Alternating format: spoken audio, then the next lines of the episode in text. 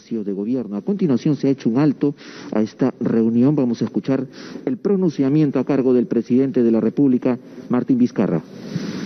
Señoras y señores, muy buenas tardes.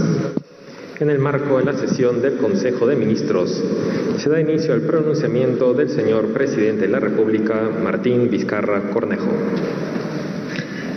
Muy buenas tardes, tengan todos ustedes. Hoy nos encontramos en reunión de los miércoles del Consejo de Ministros. Adicionalmente a, esta reunión, que todavía no concluye, que tiene todavía para unas horas más, eh, en la mañana hemos también tenido una reunión virtual eh, con los presidentes de Colombia, de Ecuador y de Bolivia, que conjunto con el Perú formamos la, la CAN. Eh, ha sido un consejo presidencial de la Comunidad Andina de Naciones. Importante reunión donde hemos intercambiado eh, la información respecto a nuestros países, eh, pero hemos formulado todo nuestro compromiso de seguir trabajando junto a las naciones andinas en los diferentes objetivos que nos hemos propuesto y hoy en poder enfrentar de la mejor manera y unida eh, la pandemia generada por el COVID-19. Eh, sin embargo, yo quisiera empezar este pronunciamiento eh, informando a la población que el día de ayer un helicóptero de la Fuerza Aérea Peruana, un MI-17, salió de Uracusa a Chija, en Imasa, Bagua, la región Amazonas, en este esfuerzo de llegar a los sitios más alejados del Perú, llevando víveres de Caliguarma.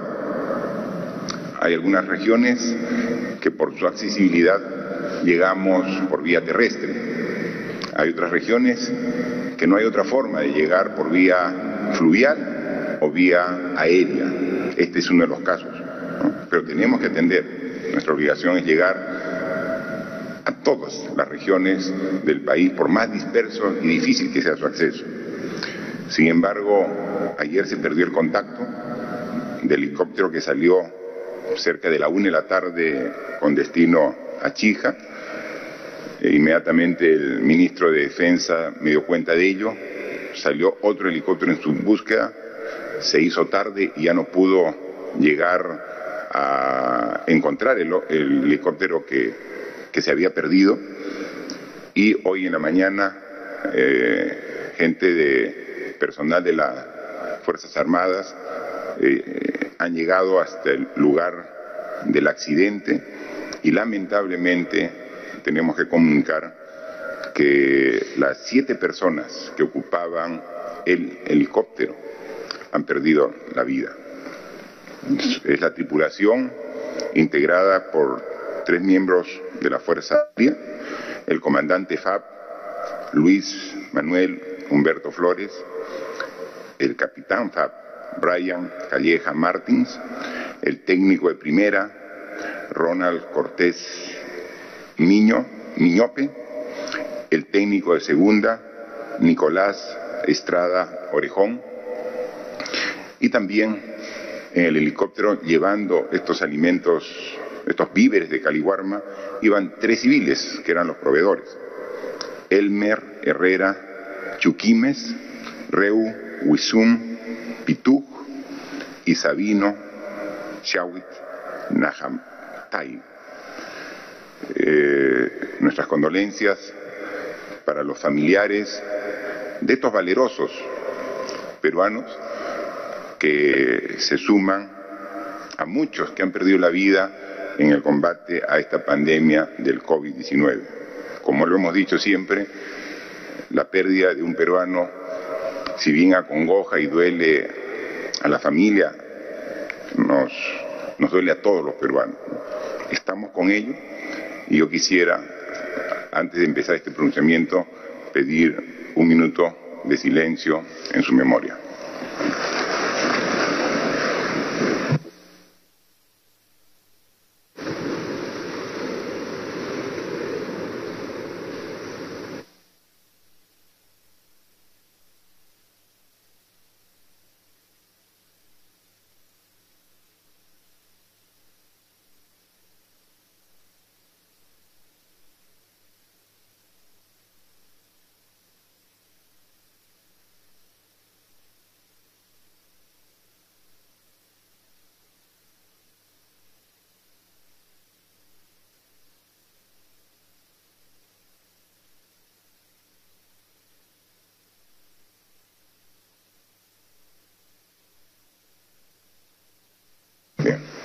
Gracias.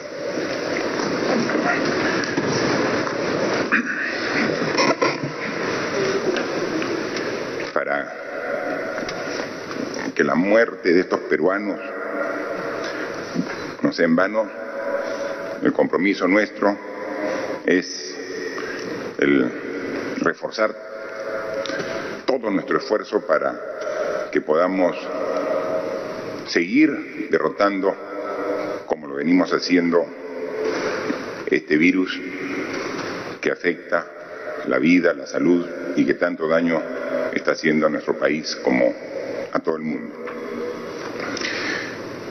Eh, manifestar que el trabajo es diario, es permanente y estamos con el mismo esfuerzo con que hace 115 días iniciamos el estado de emergencia. La convicción, la fortaleza, el empeño es firme como el primer día, porque el objetivo trazado para superar este desafío se mantiene vigente. Estamos en una etapa del combate a esta pandemia en la cual tenemos que buscar el equilibrio, en no descuidarnos en absoluto en el tema de la salud, que continúa siendo el eje de nuestra atención. El eje principal de nuestra atención es la salud. Pero ahora tenemos que buscar el equilibrio para que, poniendo todo nuestro esfuerzo para cuidar la salud, podamos reiniciar nuestras actividades económicas, reiniciar la generación de puestos de trabajo que permitan que más peruanos puedan tener los ingresos necesarios y suficientes para atender las necesidades de su familia. Es por ello que tenemos que reactivar la economía. Y si bien los meses más duros fueron abril y mayo, por la cuarentena rígida que tuvimos para poder contener la propagación del virus, y a partir del mes de junio la información que tenemos es de una recuperación de nuestra economía con generación de puestos de trabajo. Y este mes de julio, que hace ocho días hemos empezado, va a ser un mes clave para marcar el rumbo de la recuperación de la economía con la generación de puestos de trabajo, pero sin descuidar la atención a la salud. Julio tiene que ser un mes que muestre claramente el derrotero hacia dónde vamos. Y tenemos que poner todo nuestro esfuerzo. Por eso es que, entre otras medidas, para aprovechar al máximo el mes, es que a través de un documento ya hemos determinado que en todo el mes solamente un día va a ser feriado. Julio es un mes muy especial para todos los peruanos, es nuestro mes aniversario patrio, y en consecuencia el 28 de julio, que cumplimos 199 años de nuestra independencia, obviamente ese día será feriado, pero será el único feriado. Todos los demás días, todos, pongamos el hombro, pongamos nuestro esfuerzo para producir. Necesitamos, necesitamos producir, pero necesitamos producir con cuidado nuestra salud. Y eso es perfectamente realizable. Y eso lo hemos conversado en un viaje que hice el día lunes a cuatro regiones del norte.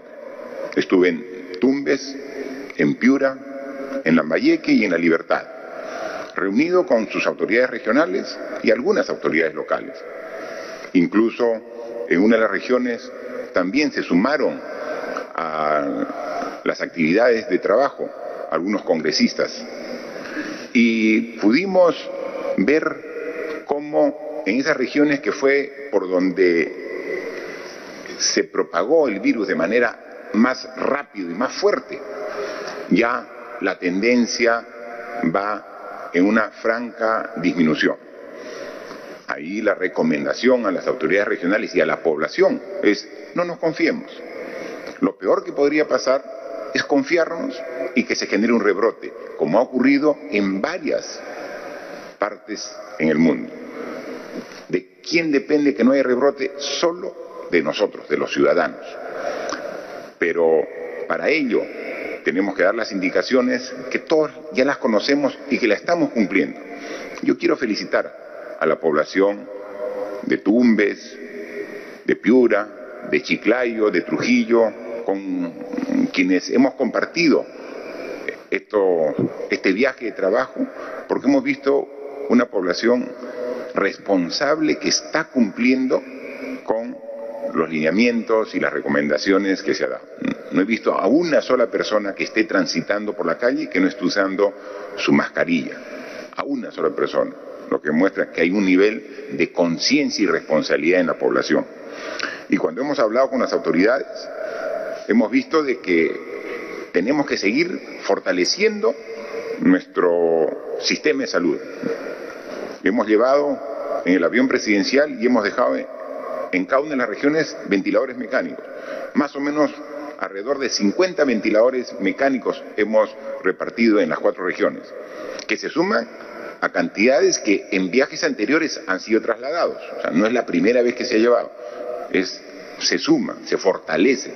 Y también hemos visto en Piura, en Chiclayo, en Trujillo, cómo también aumenta la disponibilidad de camas hospitalarias con inversiones que está haciendo el Ministerio de Salud, como también e-Salud. Y entonces tenemos mayores eh, respuesta con más camas, más equipos y una mejor y estrecha coordinación entre los gobiernos regionales, el gobierno nacional y también los municipios. Pero también hemos hablado de productividad. Veíamos, por ejemplo, que las regiones han gastado de su presupuesto de todo el año 2020 más o menos el 20-25% en el primer semestre. Es poco, obviamente, es bajo esa ejecución presupuestal, pero hay una justificación. Más de tres meses ha estado parada la inversión pública, pero ahora en este segundo semestre ya se ha reactivado, ya se ha facilitado, cumpliendo protocolos para evitar el contagio, ya se pueden realizar todos los proyectos de inversión pública. El reto es, ¿podremos ejecutar en seis meses 75, 80% del presupuesto? Sí podemos, si hay voluntad, si hay disposición, si hay esfuerzo. Y eso es lo que yo he recibido de, los gobernadores, esa disposición de poner todo lo que a ellos corresponde para que sean las inversiones.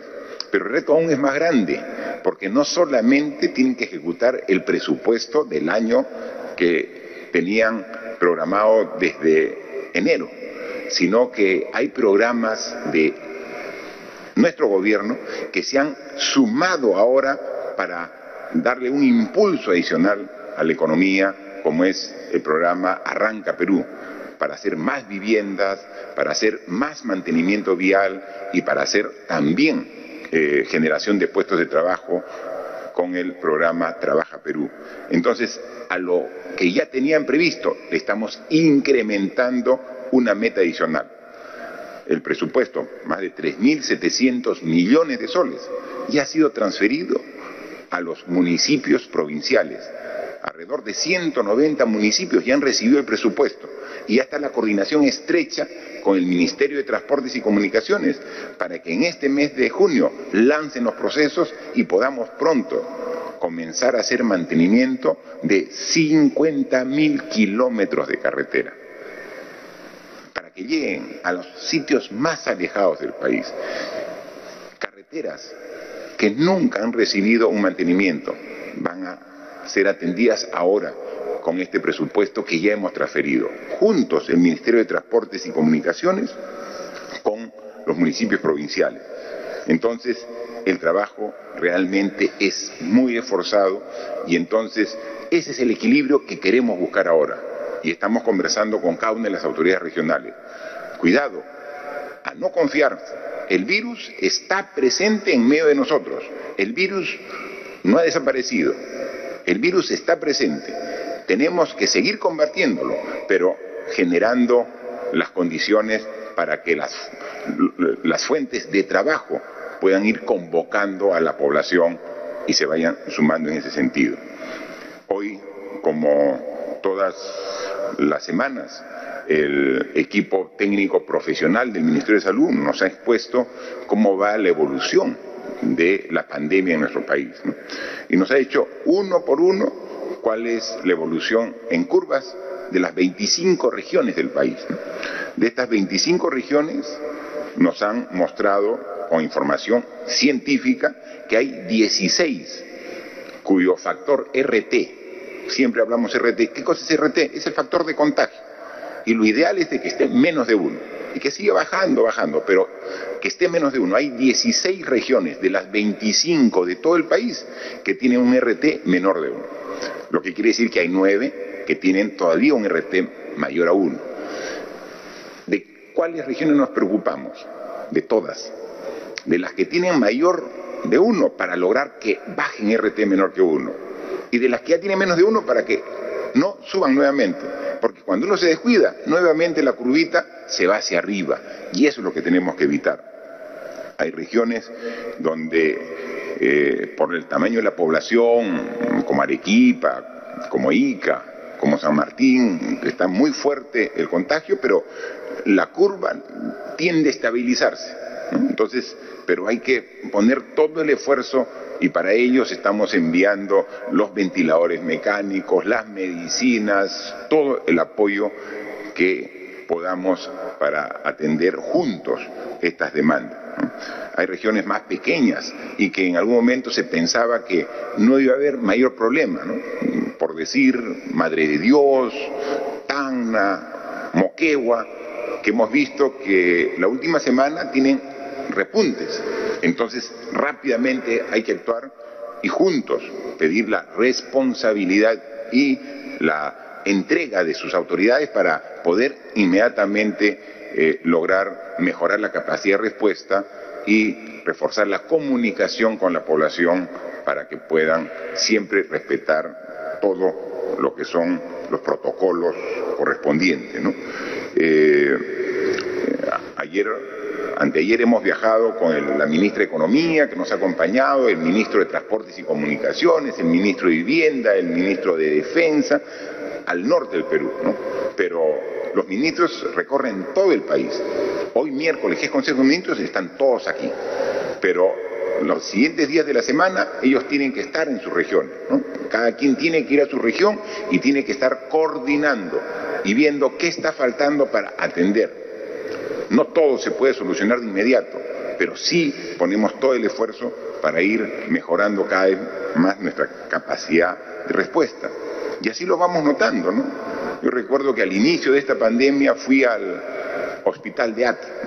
Y el hospital de Ate era muy bonito, pero era pura infraestructura.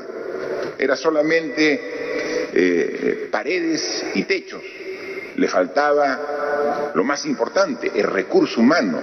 Y, por ejemplo, le faltaba el equipo para atender de manera adecuada eh, a los pacientes graves, equipo UCI.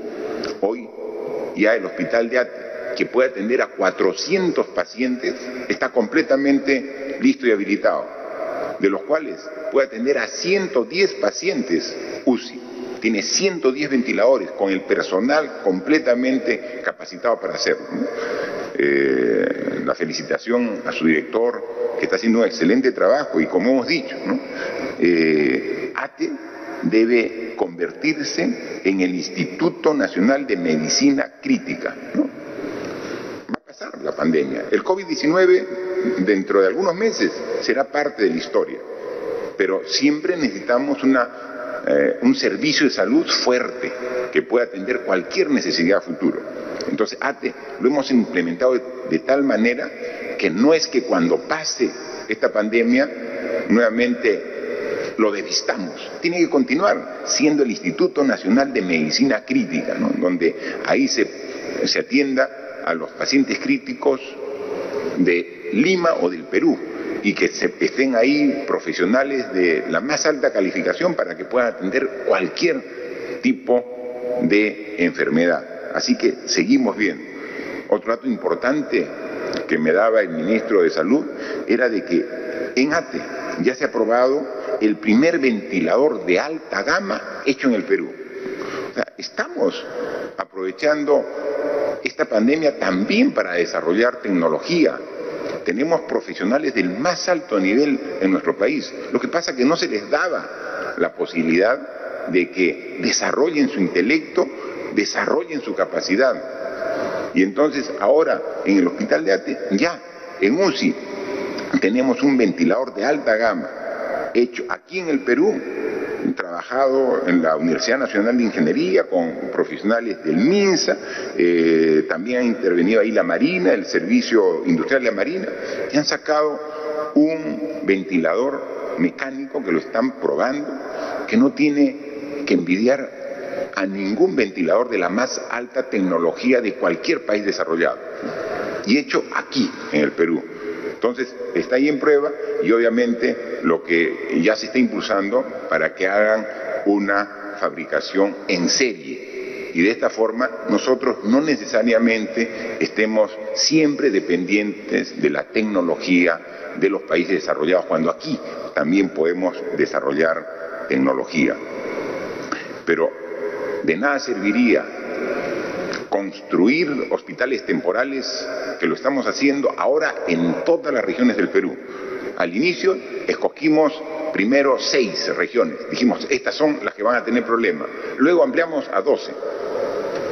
En la última sesión de Consejo de, Consejo Ministros dijimos, no, en todas las regiones del Perú tiene que haber el esfuerzo de construir instalaciones temporales. Estamos construyendo ahora en todas, para que mejoremos la capacidad de respuesta en todo.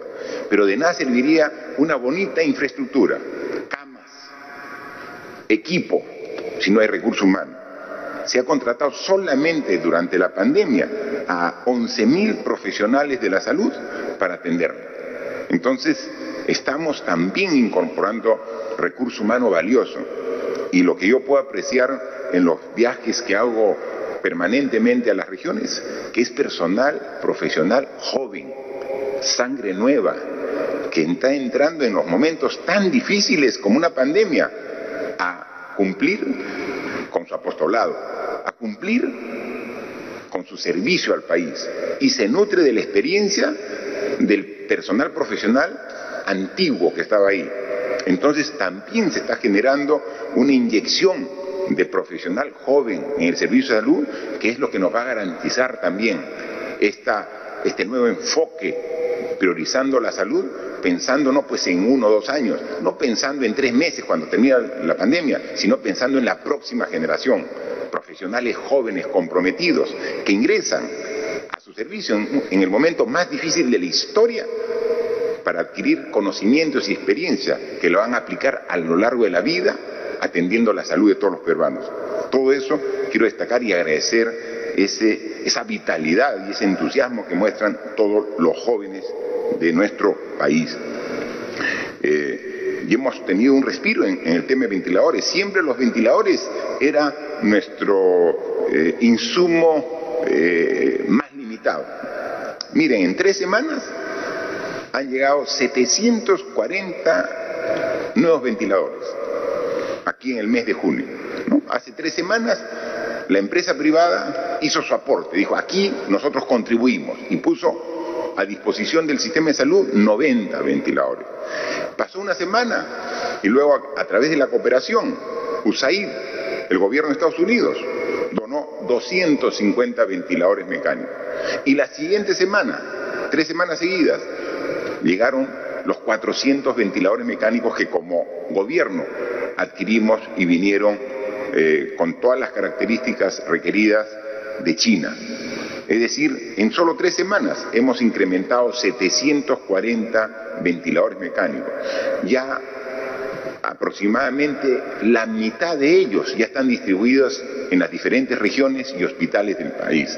Todavía no todos están en servicio, porque no es que llegue un ventilador y se enchufa y entra en servicio, hay que hacer todavía toda una preparación del sistema de lo que es una UCI para que pueda entrar a operar. Y en consecuencia, en los próximos días se verán los resultados de este gran esfuerzo.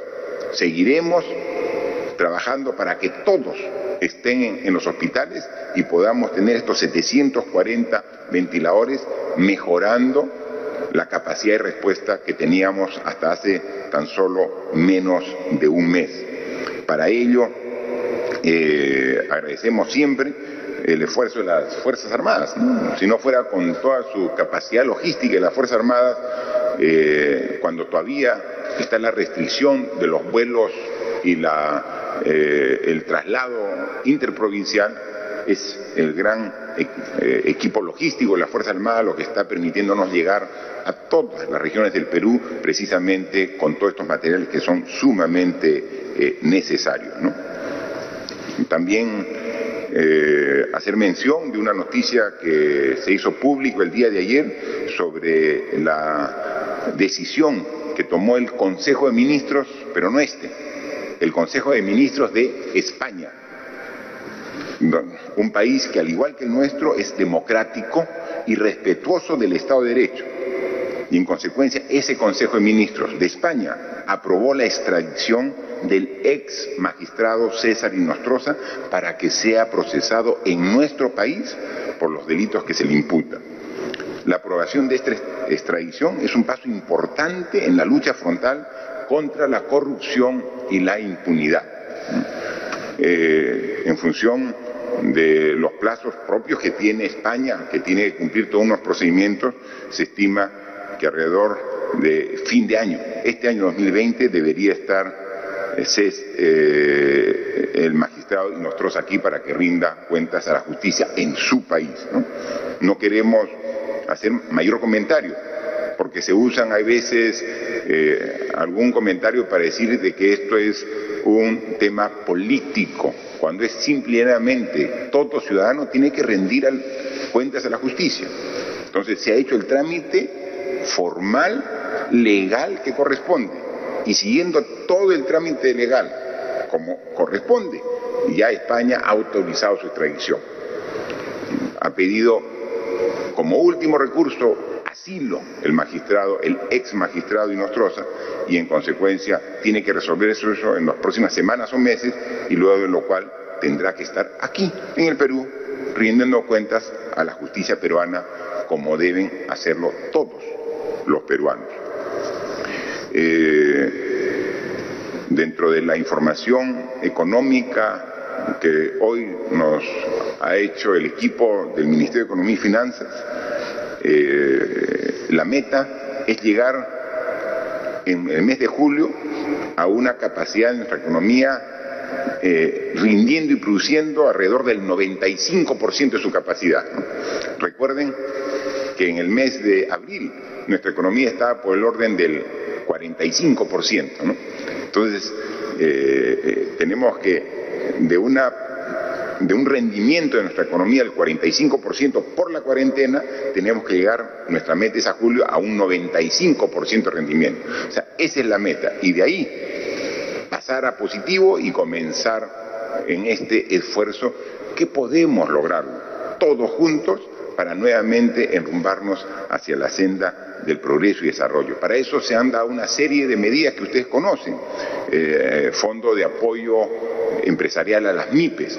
Eh, ahí eh, hay más de 150 mil pequeñas y microempresas que ya han accedido a un crédito a través del Fondo de Apoyo Empresarial. lo propio también con el programa. Reactiva que sea ahí con el aval, con el respaldo del Banco Central de Reserva del Perú. Eh, primero ya se han adjudicado los, los primeros 30 mil millones de soles para que sean eh, eh, garantía de préstamos a las empresas que necesitan para que ahora que la economía se está reactivando rápidamente se puedan enganchar en esta reactivación y puedan comenzar a producir los bienes y los servicios que todos requerimos. El 93% del total de las empresas de reactiva son MIPES, son pequeñas y medianas empresas. Así que seguimos trabajando, siguiendo dando este respaldo a las empresas. Pero también hay empresas de sectores muy claros y definidos que han tenido acceso a estos programas de crédito, pero no en la proporción que requieren. Uno es el sector turismo, entonces ha, salido un FAE turismo, para específicamente dar a las empresas del rubro del turismo un apoyo eh, crediticio en estos momentos difíciles que está pasando el turismo. Y hoy en Consejo de Ministros estamos aprobando el FAE agrícola, es decir, para que pueda apoyar eh, ahora que en el mes de agosto empieza la campaña agrícola que va hasta el próximo año. Las empresas necesitan una inyección económica que la han perdido también por esta eh, situación de la cuarentena y en consecuencia también vamos hoy a aprobar en beneficio de todos eh, los hermanos agricultores que requieren este aval crediticio para seguir produciendo los alimentos y los productos de primera necesidad que necesitan todos los hogares peruanos. Eh, eso es lo que estamos trabajando y, lo que estamos viendo es que el esfuerzo va a tener los resultados esperados si trabajamos coordinadamente los tres niveles de gobierno. El esfuerzo de los ministerios, aquí presentes, pero tiene que ir de la mano con el esfuerzo de los 25 gobiernos regionales y las más de 1.800 gobiernos locales. Juntos somos toda la maquinaria del Estado que va a impulsar la economía en la inversión pública. Pero la inversión pública, si no tiene su contraparte de inversión privada, no es suficiente. No alcanza con la inversión pública. Tiene que haber una clara eh, confianza del empresariado peruano para que también en este momento difícil apueste por el Perú. Nosotros como gobierno damos las condiciones, la predictibilidad para que puedan seguir invirtiendo. Hemos tenido algunas reuniones con algunos gremios empresariales para decirle tengan toda la confianza. El Perú es un país que tiene un enorme potencial. Lo estamos demostrando ahora en la respuesta que hemos dado a esta pandemia. Lo estamos demostrando ahora con esta eh, actitud ambiciosa que tenemos de inversión del sector público. Requerimos lo propio del sector privado que es tan importante. Hemos visto receptividad y estamos seguros que también se van a poner el sector privado la camiseta del Perú y juntos vamos a sacar adelante nuestro país como todos lo queremos. Eh, eso es el aspecto de la pandemia, de la salud, de la reactivación económica y del optimismo que tenemos de salir después de meses tan difíciles, salir hacia un futuro con mucho optimismo, eh, con mucha claridad. Sin embargo, hay también temas que es necesario tocar y, un poco eh, ampliar. Y esto es lo referido al tema político. Ustedes saben, y ha sido parte de nuestra campaña, de nuestros objetivos, de nuestro discurso desde que asumimos el gobierno el 23 de marzo del año 2018, que era fundamental tener un buen sistema político y un sistema de administración de justicia moderno y confiable. Y por ello hemos hecho una serie de propuestas que incluso algunas hemos llevado hacia la opinión de la población a través de un referendo. Nosotros en diciembre del año 2018 convocamos un referendo donde pedimos a la población que se pronuncie sobre temas que eran sumamente importantes, sobre la bicameralidad, sobre la reelección de congresistas, sobre el financiamiento de los partidos políticos. Esos temas les pedimos. Y la población masivamente, responsablemente, con conciencia ciudadana, fueron a dar su opinión. Algunos dijeron, no, la gente no es, es indiferente a estos temas. ¿Cómo que es indiferente? Si la base de nuestra sociedad es la democracia. Y necesitamos una democracia fuerte y una democracia que en algún momento es representativa por las autoridades que elige la población, pero hay veces también se requiere que sea la propia población la que dé su opinión, directamente. Y eso lo logramos en 2018. Y eso debería ser una costumbre cada cierto tiempo, aprovechando las elecciones de autoridades, ¿por qué no? Preguntarle a la población directamente su opinión sobre los temas que son relevantes, los temas que son los que marcan la diferencia. O sea, ¿por qué no directamente?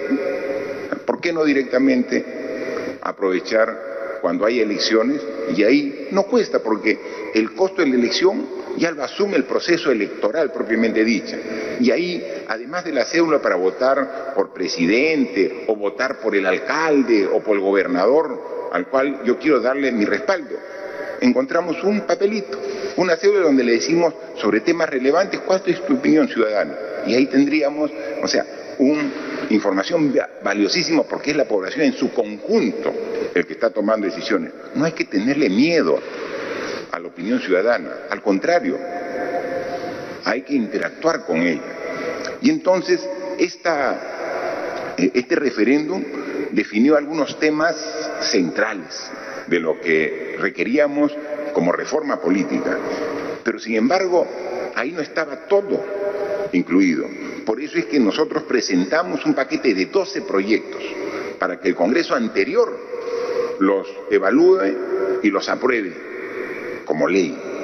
Finalmente, solamente logramos que de los 12, cuatro sean aprobados. Porque es pues la insistencia, la insistencia. Muchos eh, eh, candidatos eh, se comprometen con la población a llevar adelante tipos de proyectos y luego cuando ya tienen la responsabilidad de hacerlo, dejan de lado ese compromiso.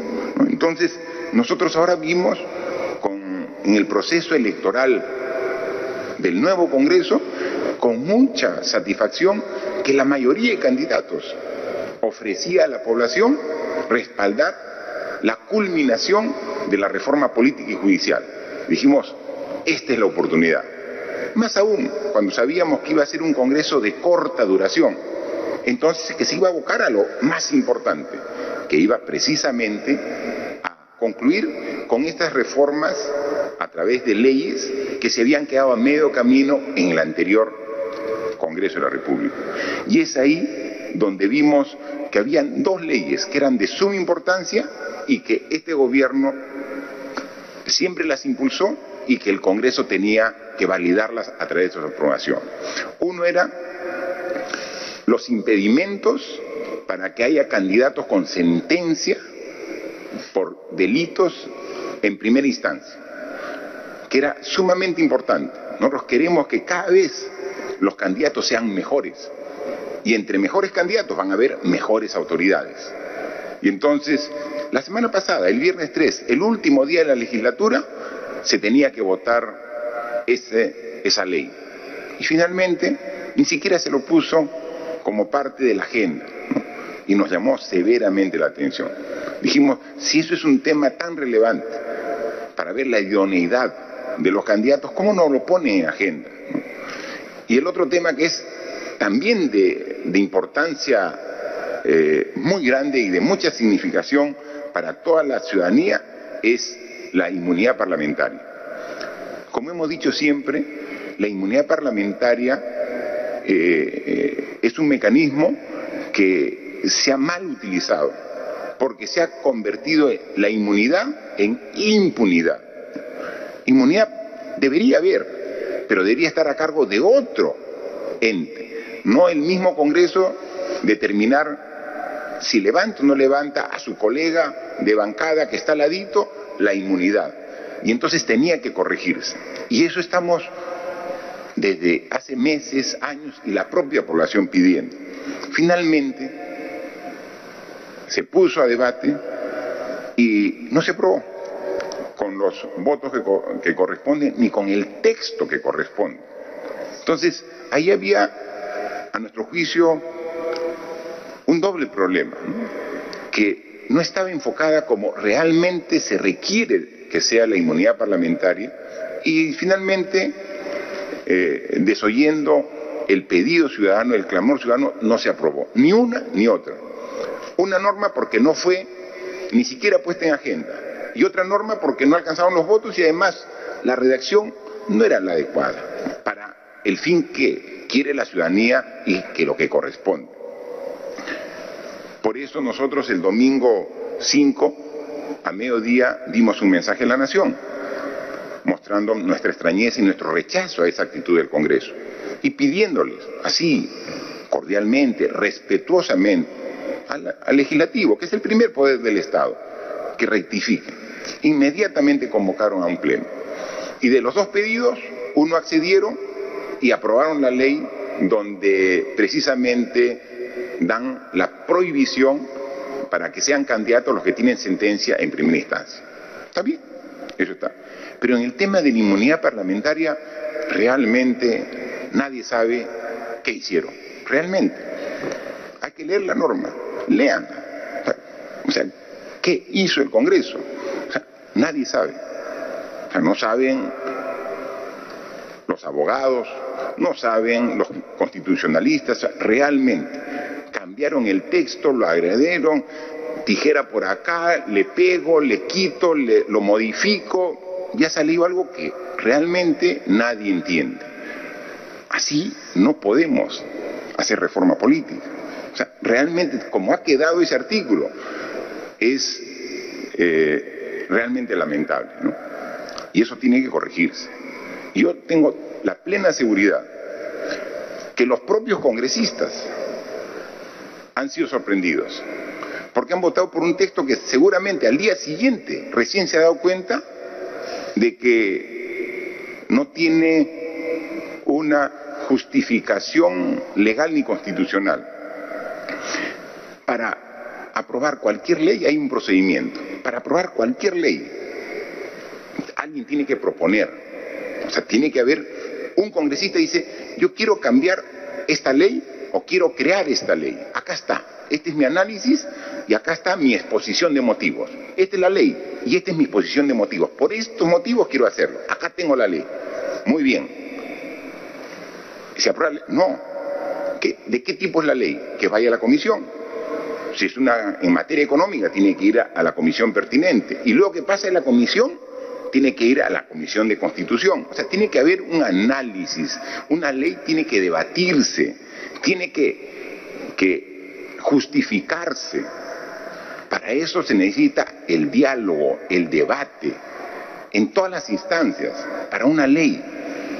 Una ley que va a modificar la Constitución con mucho mayor razón. O sea, ¿cómo vamos a modificar la Constitución, que es la ley de leyes, la que nos rige para todo? Con un cambio que se hace, a ver, un momentito, cinco minutos de intermedio, vamos, me esto, sácale, ya ponle, sí, ya, ah, ahora sí, ya. Votación, 110 a favor, listo. Cinco artículos de la Constitución, corregimos sin debate, sin análisis, ¿no? Puede haber un cambio tan profundo con una modificación en cinco o diez minutos, sin el debate, sin que vaya a constituir. ¿Qué es lo que hace normalmente una comisión? Lo debate en su interno. Pero como son temas sumamente especializados, convoca especialistas, convoca especialistas en la materia. A ver, ¿cuál es tu opinión? Y convoca a los que están a favor de la norma y luego convoca a los que están en contra. Y de ahí sale el debate, pues. O sea, ¿tú estás a favor de esta ley? Sí. ¿Tú estás en contra? Sí, justifica. Y entonces ese debate enriquece finalmente el texto. Y luego son los congresistas, con su conciencia, los que determinan esto, texto es el que va. Y de ahí recién aprueban, va al control constitucional. Y luego ahí es otro debate. Y cuando ya pase por todos estos filtros, va al Pleno. ¿Ha ocurrido algo en la norma que han aprobado el día domingo? No. Y eso es sumamente delicado. Porque finalmente, incluso, léanlo, no se necesita ser abogado para entender lo que dice. En ese texto no quitan la inmunidad parlamentaria, se mantiene intacta. O sea, la inmunidad a la que decían que iban a renunciar o que iban a modificar para hacerla transparente, sigue la inmunidad. Pero meten a otros órganos e instancias sumamente importantes como la Defensoría del Pueblo, al Tribunal Constitucional. Increíble. O sea, un agregado Tribunal Constitucional, cinco minutos el cambio, votación, aprobado. ¿Sabían los congresistas lo que estaban votando? Eso es sumamente peligroso, y eso tiene que corregirse. Y hay que buscar la forma adecuada de corregirlo. Yo estoy seguro, no tengo la menor duda, de que si estas instituciones como la Defensoría del Pueblo, el Tribunal Constitucional, eh, analizan y hacen el planteamiento de la declaratoria de inconstitucional de esta aprobación, esto se cae. Pero no, no esperemos ello. Corrijamos las cosas en los niveles que corresponden.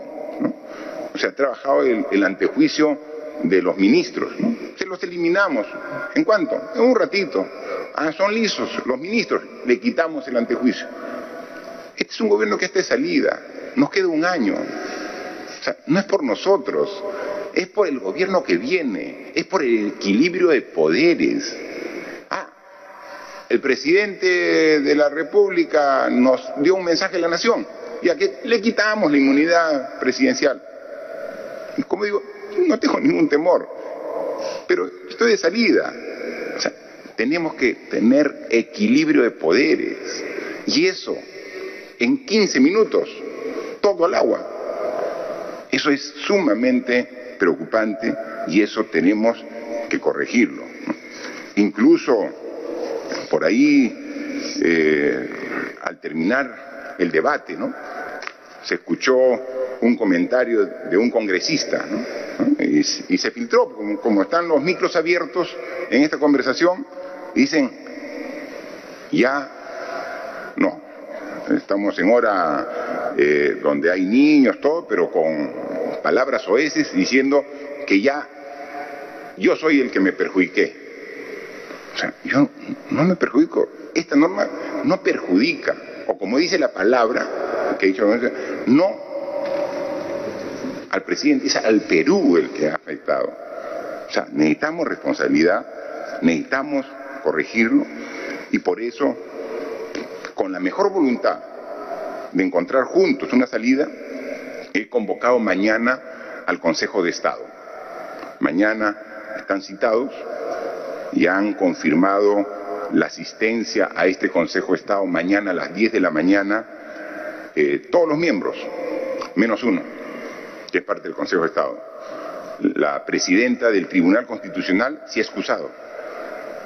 Dice que el Pleno del Tribunal Constitucional le ha dicho que no, no venga al Consejo de Estado. ¿Por qué?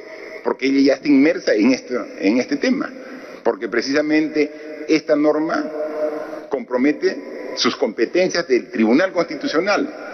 Y al final ella va a tener que dar opinión como parte del colegiado del Tribunal Constitucional sobre lo que han hecho. Entonces me dice, yo con toda la voluntad de querer asistir al Consejo de Estado, pero no puedo porque esta norma está hablando y me está quitando prerrogativas constitucionales.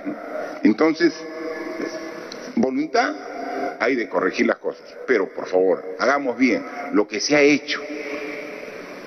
Como hemos dicho, lo repetimos, es un ardid para salir de este problema y eso no podemos tolerar los peruanos. Hay que corregir y hay que cambiarlo. Y eso, busquemos la forma, el mecanismo, eh, los especialistas y los que no son especialistas, los ciudadanos han visto que esta actitud no se puede aceptar y tiene que buscarse la mejor forma de corregir. Y todo ello tiene que ser en un marco donde los plazos establecidos en la Constitución se cumplan. Esta es una democracia que todavía tiene mucho por mejorar, por crecer, pero una de las cosas que caracteriza a nuestro país es que ya hace varias eh, elecciones se han respetado las mismas. Hace mucho tiempo que nuestro país ya pasó y terminaron los sobresaltos sobre habría o no habría continuidad democrática.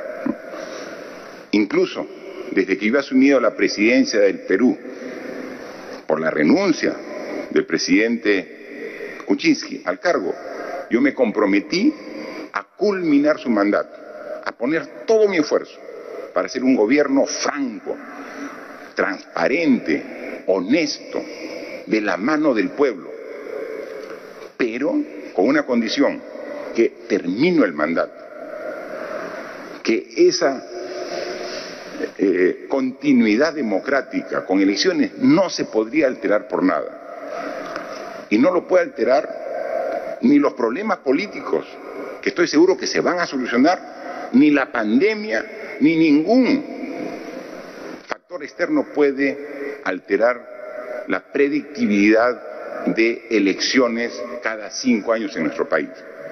En consecuencia, cumpliendo mi compromiso porque soy una persona de palabra que siempre cumple con sus compromisos, muestro aquí al país el decreto supremo que dice convocan a elecciones generales para el 11 de abril del 2021 para la elección de presidente de la República, vicepresidentes, congresistas y representantes peruanos ante el Parlamento andino. Hoy, a través de un decreto supremo y delante de todos los peruanos, suscribo el documento, la norma legal, con mi firma, formalizando la convocatoria a elecciones. Estamos dentro del plazo de la ley. La ley manifiesta que tiene que hacer con un mínimo de 270 días antes de las elecciones y la ley electoral precisamente dice que las elecciones para elegir al presidente, vicepresidentes y congresistas tiene que ser el segundo domingo de abril, cumpliendo Cumpliendo con este mandato, hoy firmo y mañana será publicado en el Diario Oficial Peruano este decreto supremo. Entonces, tenemos de acá poco más de nueve meses un cambio de autoridades. Lo que tengamos que corregir, corrijámoslo, hagámoslo bien.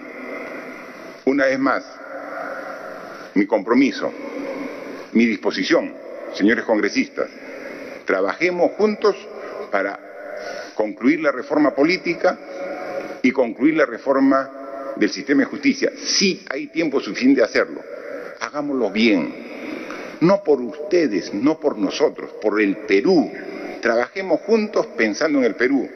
Me pongo a su disposición. Trabajémoslo juntos. Hagamos los cambios. No pensando en las próximas elecciones. Hagamos los cambios pensando en las próximas generaciones. Muchas gracias. Señoras y señores, el mensaje del presidente de la República ha mostrado el decreto supremo con el cual se convoca elecciones. Mañana entonces será publicado en el diario oficial El Peruano. Adelante con la programación habitual de TV Perú.